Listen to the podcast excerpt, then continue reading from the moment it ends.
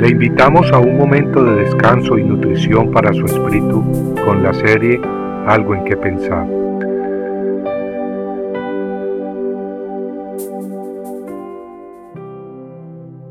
Vosotros pues oraréis así. Padre nuestro que estás en los cielos, santificado sea tu nombre. Venga tu reino. Hágase tu voluntad como en el cielo, así también en la tierra. Qué revelación más preciosa. Jesús nos enseña que podemos dirigirnos directamente al Padre. Claro, por eso empieza diciendo Padre nuestro. Fijémonos que no dice Moisés, pídele a Dios que, o gran patriarca Abraham, te ruego que. No, Jesús nos invita a venir directamente al Padre. El propósito del pasaje del Evangelio de Mateo capítulo 6 no era darle a los discípulos una fórmula mágica parecida a ábrete sésamo. En dicho pasaje Jesús nos advierte de no usar vanas repeticiones. Dios no busca escuchar cotorritas o discos rayados. Lo que Él desea es que nos relacionemos con Él como un hijo habla con su Padre.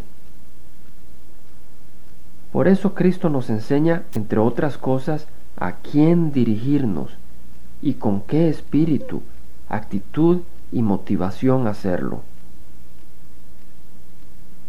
Qué increíble que podamos llamar al Creador de todo el universo Papá.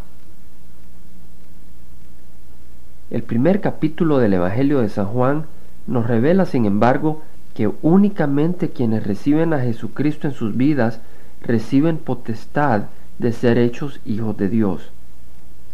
Quien no acepta sus palabras ni mensaje no tiene la autoridad de decirle a Dios, Padre.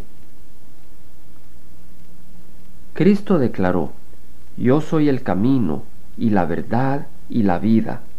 Nadie viene al Padre sino por mí. Ni Buda, ni Mahoma, ni Confucio, ni San Pedro son el camino. Jesucristo es el camino. Sin Él nadie puede tener acceso al Padre.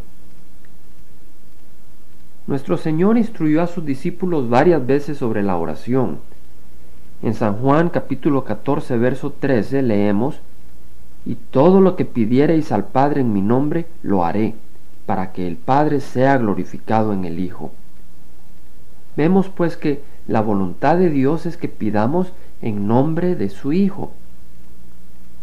Jesucristo es el gran y único mediador entre Dios y los hombres. No hay otro nombre dado a los hombres a través del cual o bajo el cual podamos ser salvados.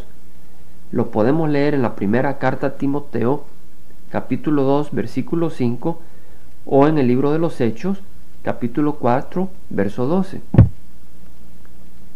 Amigo, el nombre de Jesús es superior al de cualquier ángel, profeta o apóstol, superior al de cualquier hombre o mujer que haya existido. ¿Por qué pues venir al Padre en nombre de otra persona que no sea el Hijo?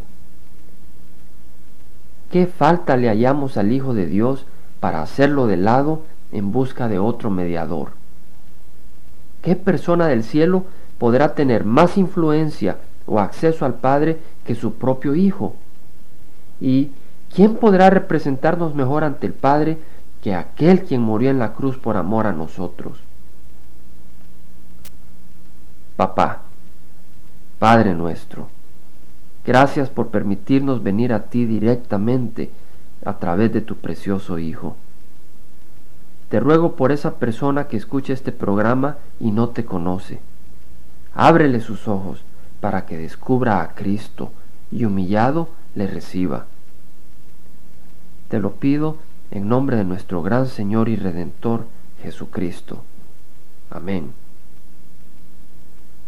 Compartiendo algo en que pensar, estuvo con ustedes Jaime Simán. Si usted desea bajar esta meditación, lo puede hacer visitando la página web del Verbo para Latinoamérica en www.elverbo.org elvela.com. Y el Vela se deletrea E L B de verdad E L A, donde también encontrará otros materiales de edificación para su vida. Puede también escribirnos a El Vela Pio Box 1002 Orange, California 92856, Estados Unidos. Dios le bendiga.